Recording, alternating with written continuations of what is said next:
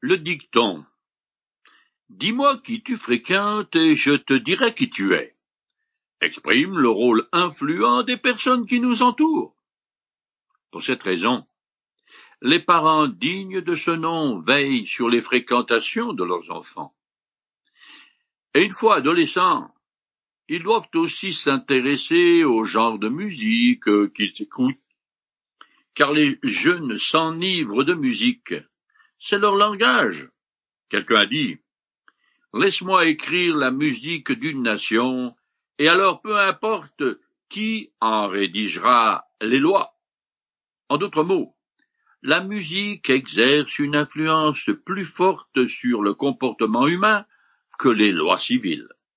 Voilà pourquoi nous avons un hymne national et que toutes les armées du monde ont une fanfare. Israël sur le point de conquérir le pays de Canaan part au combat avec le cantique de Moïse, que chaque Israélite devait enseigner à ses enfants. Nous le trouvons dans le chapitre 32 du Deutéronome que je commence à lire. Ô ciel, prête l'oreille, je parlerai. Et toi, ô terre, écoute ce que je vais dire. Après la déroute de l'armée égyptienne et au bord de la mer Rouge, Moïse chanta à l'Éternel. Il termine son ministère devant la terre promise avec un autre hymne de joie. Ces deux compositions anticipent un glorieux avenir. Le thème de ce cantique est le nom de l'Éternel, son grand amour pour son peuple, sa justice et sa miséricorde. Moïse commence par rappeler les cieux et la terre, qui sont personnifiés comme témoins pour défendre la fidélité de l'Éternel contre l'ingratitude et l'incrédulité de son peuple. Le livre d'Ésaïe commence de la même manière, suivi d'un plaidoirie contre la rébellion d'Israël. Le prophète écrit Vous, les cieux, écoutez, toi terre, tends l'oreille, c'est l'Éternel qui parle. Je continue. Mes instructions ruissellent comme la pluie, et ma parole coule ainsi que la rosée comme une fine pluie tombe sur la verdure, ou comme des ondées sur l'herbe.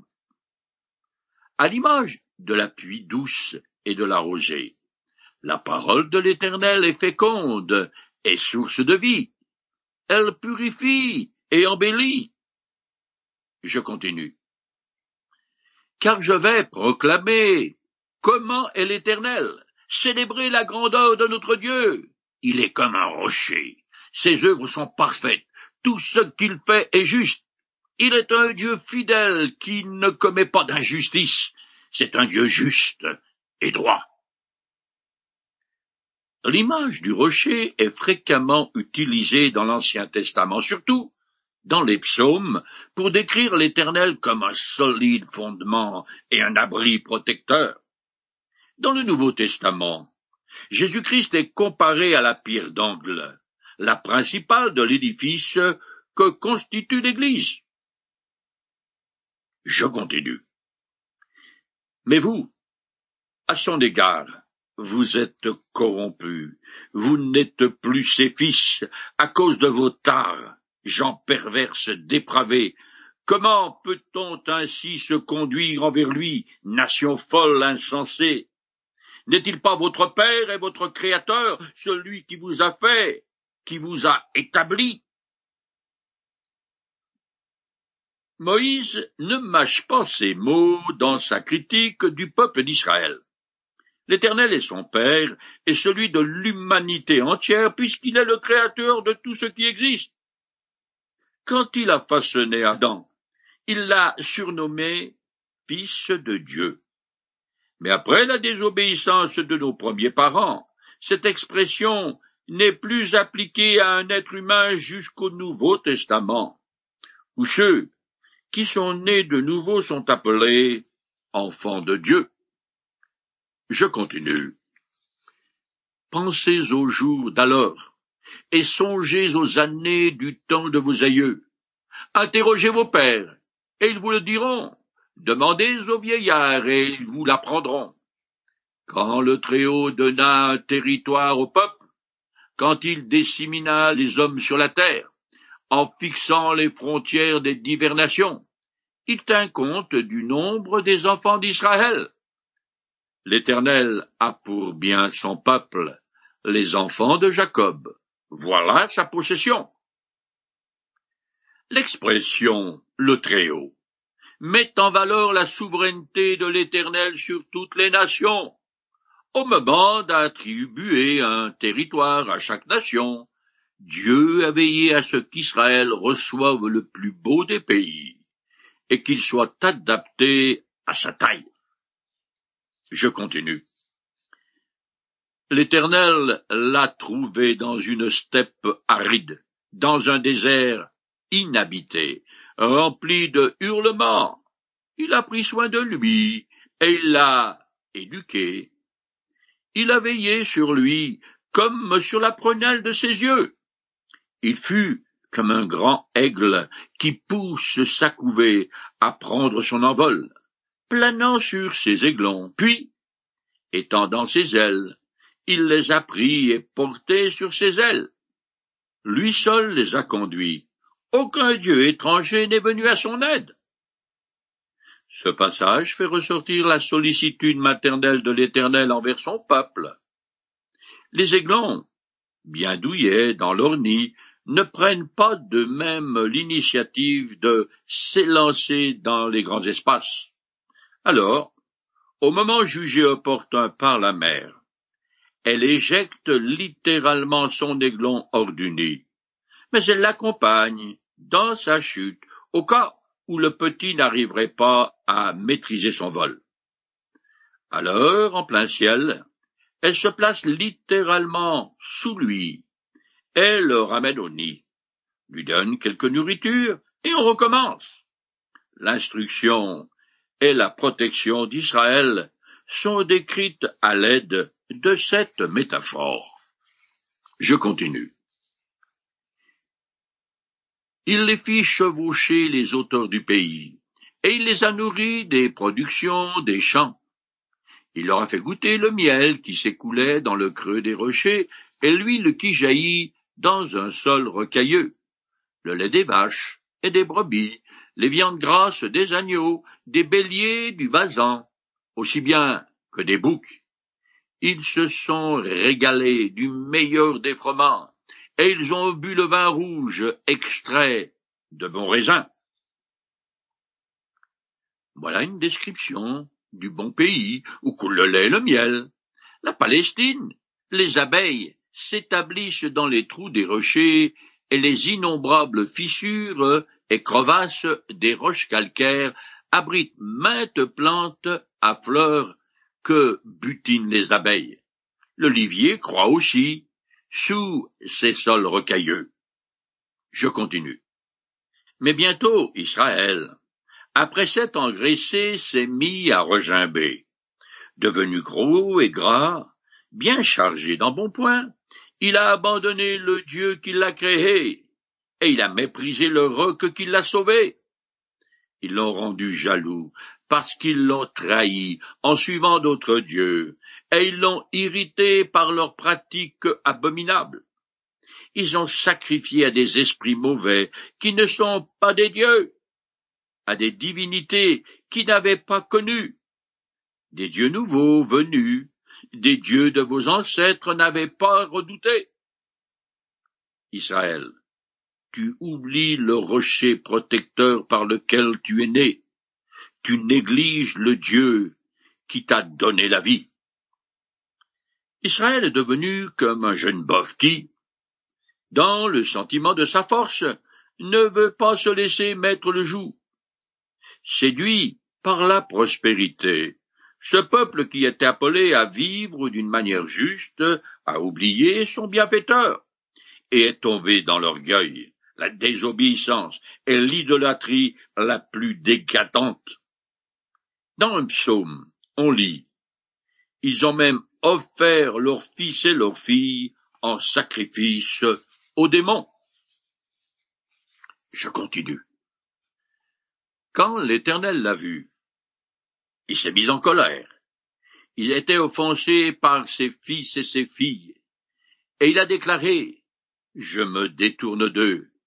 Je verrai bien alors le sort qui les attend car ce sont des gens fourbes, des enfants infidèles, ils m'ont rendu jaloux avec un néant de Dieu.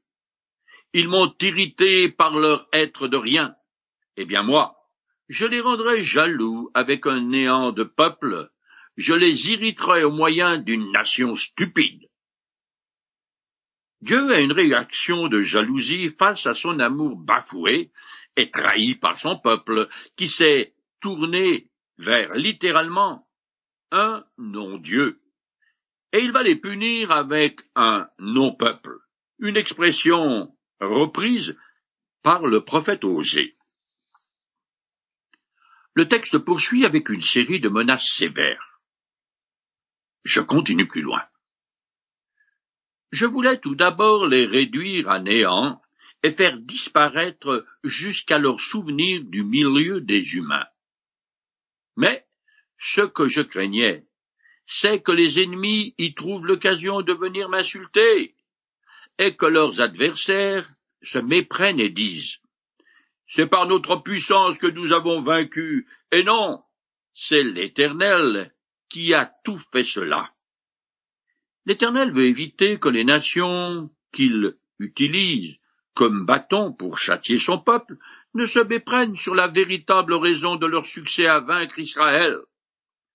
Elle attribue à leur force au lieu de la justice divine. Pour Dieu, toute glorification humaine est une abomination qu'il veut éviter. Je finis ce cantique un peu plus loin, qui se termine par un point d'orgue, une déclaration majestueuse sur la souveraineté absolue de Dieu. Reconnaissez-le donc. C'est moi seul qui suis Dieu. Il n'y en a pas d'autre. C'est moi qui fais mourir et c'est moi qui fais vivre. C'est moi qui ai blessé et c'est moi qui guérirai. Et de ma main, nul ne peut délivrer. Il n'y a qu'un seul Dieu. Et c'est lui qui a autorité sur la vie et la mort. Lui seul sauve, guérit et délivre. Je continue un peu plus loin. Moïse, accompagné de Josué, fils de Noun, vint réciter tout le texte de ce cantique au peuple. Quand il eut achevé de communiquer toutes ces paroles à tout le peuple d'Israël, il leur dit Prenez à cœur toutes ces paroles par lesquelles je témoigne contre vous aujourd'hui. Vous les inculquerez à vos enfants afin qu'ils obéissent à tous les commandements de cette loi et qu'ils les appliquent. Par anticipation prophétique, l'avenir d'Israël est décrit comme déjà réalisé. Son infidélité est considérée non seulement comme possible, mais certaine. Cependant, après avoir décrit le crime du peuple élu ainsi que son châtiment, le poète révèle la miséricorde de Dieu qui se manifestera à son égard au terme d'une douloureuse histoire. Je finis le chapitre 32. Ce même jour, l'Éternel parla à Moïse et lui dit, Monte sur les Abarim, sur le mont Nebo situé dans le pays de Moab en face de Jéricho, et contemple le pays de Canaan que je donne en possession aux Israélites. Tu vas mourir sur cette montagne, où tu vas monter, et tu rejoindras tes ancêtres décédés, comme ton frère Aaron est mort sur la montagne de Hor, et allez rejoindre les siens. Moïse, le grand législateur, celui qui était l'ami de Dieu et qui servit d'intermédiaire au peuple, est au bout de son pèlerinage. Il a donné la loi, mais celle-ci ne pourra le faire entrer dans le pays promis à cause de sa faute. Cette loi ne peut pas racheter le coupable, car elle ne fait que condamner. Israël est en pleine transition. Josué est le nouveau chef. Il a publiquement reçu le plein soutien de Dieu pour que son autorité ne soit pas contestée. Cependant, le grand problème n'est pas la succession de Moïse, mais la fidélité du peuple à l'Éternel. Plusieurs dispositions sont prises afin qu'Israël n'oublie pas d'obéir fidèlement à la loi. Elle sera lue périodiquement devant tout le peuple, et le cantique de Moïse devra être mémorisé. Il constitue un résumé des relations de Dieu avec son peuple et le condamne d'avance pour son infidélité. Cependant, l'Éternel ne reste pas sur une note négative et annonce déjà la restauration d'Israël. Nous arrivons maintenant au chapitre 33 du Deutéronome, où le dernier acte public de Moïse, avant sa mort, consiste à rassembler le peuple pour lui donner son discours d'adieu. En tant que patriarche, il prononce des bénédictions sur les tribus d'Israël. Ce passage est le miroir de la bénédiction de Jacob sur ses douze fils, dont il emprunte plusieurs expressions.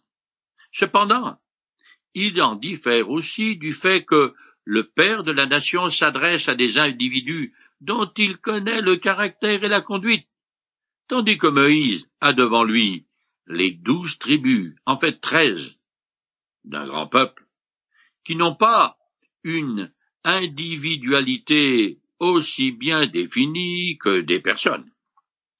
Ce discours est en quelque sorte l'inauguration d'Israël établie en terre promise. Il commence et finit par un hymne qui servent de cadre au discours et qui célèbre la majesté et la générosité de l'Éternel en rappelant ses œuvres en faveur de son peuple. La partie centrale du texte est constituée par les paroles solennelles de Moïse sous forme de prières prophétiques prononcées sur douze des treize tribus. En annonçant d'avance les penchants particuliers de chacune d'elles dans le territoire que l'Éternel leur assignera. La tribu de Siméon n'est pas mentionnée, sans doute parce qu'elle sera absorbée par celle de Judas, ce qui est l'accomplissement d'une malédiction prononcée par Jacob sur son fils à cause de sa cruauté. Une histoire sordide relatée dans le livre de la Genèse. Je lis la fin du discours de Moïse, qui est la continuation de l'hymne à la gloire de l'Éternel. Nul n'est semblable à Dieu, ô Israël, chevauchant dans le ciel, il vient à ton secours, il est majestueux, monté sur les nuages. Le Dieu d'éternité est un refuge, il est depuis toujours un soutien ici-bas, et il met devant toi l'ennemi en déroute, et il dit, extermine. Car Israël demeure dans la sécurité, la source de Jacob jaillit bien à l'écart vers un pays où pousse le froment et la vigne, et où le ciel distribue la rosée. Que tu es heureux, Israël, car qui est comme toi un peuple secouru par l'Éternel lui-même? Il est le bouclier qui vient à ton secours. Il est aussi le glaive qui te mène au triomphe. Tes ennemis te flatteront, mais toi, tu marcheras sur les hauteurs de leur pays. C'est par de très nobles sentiments que Moïse prend solennellement congé d'Israël, dont il a si longtemps servi les intérêts et les aspirations. Si la nation avait continué dans l'esprit de ses promesses, son histoire et son influence dans le monde auraient été bien différentes. Nous voici maintenant arrivés au dernier chapitre, qui est la conclusion du Deutéronome et de la vie de Moïse. Ce texte triste et touchant à la fois fut probablement écrit par Josué. Je commence à lire en compressant. Des plaines de Moab. Moïse monta sur le mont Nebo, au sommet du Pisgah qui se trouve en face de Jéricho. L'Éternel lui fit contempler tout le pays. Alors il lui dit, Voilà le pays que j'ai promis par serment à Abraham, à Isaac et Jacob, lorsque je leur ai dit, je donnerai ce pays à vos descendants. Je te l'ai fait voir de tes propres yeux, mais tu n'y entreras pas. Moïse agit sur l'ordre que l'Éternel lui a donné et gravit la pente qui va le conduire, selon l'expression consacrée, à sa dernière demeure. La loi que Moïse a pourtant suivie dans ses moindres détails ne lui a pas permis d'effacer sa faute. Cependant Moïse apparaît encore une fois dans l'histoire sainte quand Jésus est transfiguré. Moïse est avec lui parlant à nouveau face à face avec son Seigneur. Ce que la loi était incapable d'accomplir, la grâce offerte par Jésus a permis à Moïse d'être présent à ses côtés en terre promise. Je continue en compressant. Moïse, serviteur de l'Éternel, mourut là, dans le pays de Moab, comme l'Éternel l'avait déclaré. Dieu lui-même l'enterra dans la vallée de Moab, et jusqu'à ce jour, personne n'a jamais su où était son tombeau. L'emplacement inconnu de la sépulture de Moïse a empêché qu'elle ne devienne un lieu de pèlerinage. Le grand homme de Dieu disparaît sans laisser de traces. Il s'efface pour laisser au Maître toute la gloire. Moïse fut un fidèle serviteur pour un temps au service de l'Éternel. Dieu lui-même l'enterra par l'entremise de l'archange Michel, selon un passage du Nouveau Testament. Cet honneur compensa, d'une certaine manière, l'humiliation infligée à Moïse par son exclusion de la terre promise. Je continue. Moïse était âgé de cent vingt ans quand il mourut. Sa vue n'avait pas baissé, il n'avait pas perdu sa vitalité. Les Israélites le pleurèrent dans les steppes de Moab pendant trente jours. Puis le temps du deuil de Moïse prit fin. Josué, fils de Noun, était rempli d'un esprit de sagesse, car Moïse lui avait imposé les mains. Dès lors, les Israélites lui obéirent et se conformèrent aux ordres que l'Éternel avait donnés à Moïse. Dans l'ancienne Égypte, l'épitaphe Il mourut âgé de cent dix ans était le plus grand compliment fait à une personnalité éminente. À l'intelligence pratique, indépendamment de son âge chronologique réel au moment de son décès. Selon ces normes, Moïse a eu une existence riche, féconde et utile jusqu'au lieu de cent dix ans. Il a effectivement vécu cent vingt ans. Josué succède à Moïse à la tête du peuple. L'Esprit de Dieu lui confère la sagesse à la fois politique et militaire dont il va avoir besoin pour assurer ses nouvelles responsabilités je finis ce chapitre, est le Deutéronome.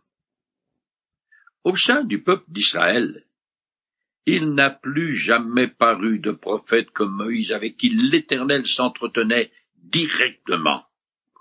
Aucun ne fut son égal. La mort de Moïse marque un tournant important dans l'histoire d'Israël, car il a joué un rôle unique. Sous son ministère, le peuple de Dieu s'est constitué et l'ancienne alliance a été conclue. Cependant, le Nouveau Testament affirme la supériorité sans contexte de Jésus sur Moïse.